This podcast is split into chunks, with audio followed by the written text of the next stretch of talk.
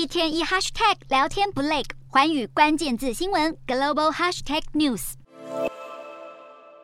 人潮汹涌的街道忽然传出一声巨响，浓烟弥漫，好几个人应声倒地，民众惊慌失措地逃离现场。事件发生在土耳其最大城伊斯坦堡的热门旅游景点独立大街。当地时间十三日下午，一枚炸弹被引爆，造成严重的死伤。案发现场一片狼藉，武警荷枪实弹待命，救护车进进出出抢救伤患。土耳其副总统欧克台随后向当地媒体解说案发初步调查结果。接着，土耳其总统埃尔段也声明回应表示，爆炸案明显有恐怖主义迹象。埃尔段强调，任何针对土耳其人民的恐攻行动将会以失败告终，也绝对会让肇事者受到应有的惩罚。本次攻击事件是伊斯坦堡自2016年以来首起重大炸弹攻击案。案发后，北约、乌克兰、埃及、巴基斯坦等欧亚非国家政府纷纷谴责犯案者，并对罹难者表达哀悼。虽然目前没有任何人承认犯案，但伊斯坦堡过去曾多次被激进组织 ISIS 圣战士与库德族好战分子以类似的手段发动攻击，而这次恐怕也不例外。